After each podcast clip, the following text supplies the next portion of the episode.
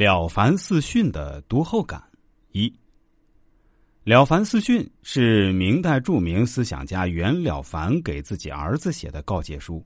全书共四个章节，包含了儒家、佛家、道家三家学说，并被后世誉为中国历史上的第一善书和东方励志奇书。曾国藩在读了《了凡四训》后，对袁了凡推崇备至。并将这本书列为子侄必读的人生智慧书。在这本书中，袁了凡以其毕生的学问与修养，用自己的亲身经历，结合大量真实生动的事例，告诫儿子不要被“命”字束缚手脚。命运是可以改变的，要自强不息，改造命运。书中的谆谆教诲，对于生活在浮躁喧嚣当下的我们，意义尤为明显。今天我就来跟大家谈谈我对这本书的读后感。当然，需要跟大家介绍一下，我是一位信佛之人，但我还有另外一个职业，就是命理师。所谓命理师，就是给别人提供算命、看面相、看风水、配婚姻之类的服务。《了凡四训》里面提到了很多关于命运改变的思想。《了凡四训》中说：“一切福田不离方寸，从心而觅，感无不通。求在我不独得道德仁义，不独得道德仁义，亦得功名富贵，内外双得，是求有益于德也。若不反躬内省，而图向外持求，则求之有道，而得之有命矣。内外双失，故无益。”我来跟大家翻译一下，用现在的白话文来说，意思就是一切的福田都在于方寸之间，从心中去寻找，没有什么不敢通的。追求在我不单单能够得到道德仁义，也能得到荣华富贵，道德和富贵都能得到，这才是孟子说的是求有益于德也。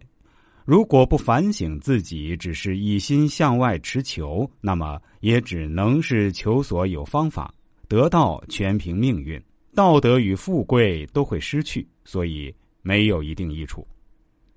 有一句话叫“改变的开始，反省自己”。云谷曰：“汝自揣应得科第否？应生子否？”于追行良久，曰：“不应也。”科第众人类有福相，于福薄，又不能积功累行，以及厚福，兼不耐烦惧，不能容人，是或以才智盖人，知心直行，轻言妄谈，凡此皆薄福之相也，岂宜科第哉？翻译成白话文就是云谷禅师说：“你自己揣测一下，能不能中科举，能不能生子？”我想了很久，说不应该。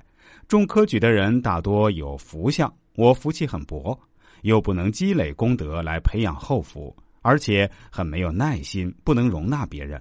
我时常用自己的才智来欺压别人，直心直行，说话很随意，说了很多错话。像我这样福气浅薄之人，怎么会中科举呢？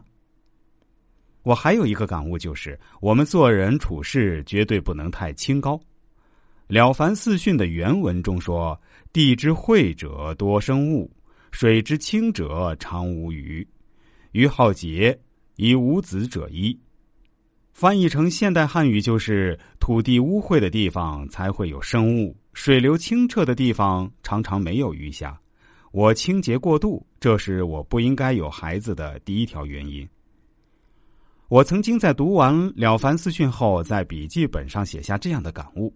一个人的心胸其实就是他的财富。《了凡四训》原文中说：“世间享千金之产者，定是千金人物；享百金之产者，定是百金人物；因饿死者，定是饿死人物。天不过因财而赌，几曾加纤毫意思？”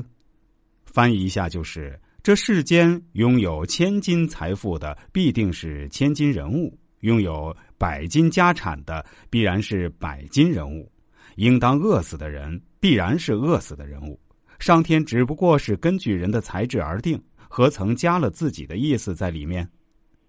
还有，我需要告诉大家的是，一个人只有效法天道，方能趋吉避凶。《了凡四训》中说：“以为君子谋趋吉避凶。若言天命有常，吉何可趋，凶何可避？”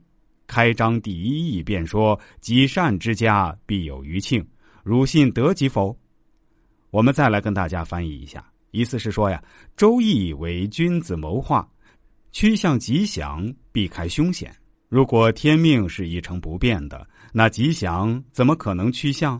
凶险又如何避开呢？《易经》开篇就说：“积累善业的家庭必然有余下的吉祥。”你信得及吗？好的，今天就先跟大家解读这些内容，我们下期节目继续哦。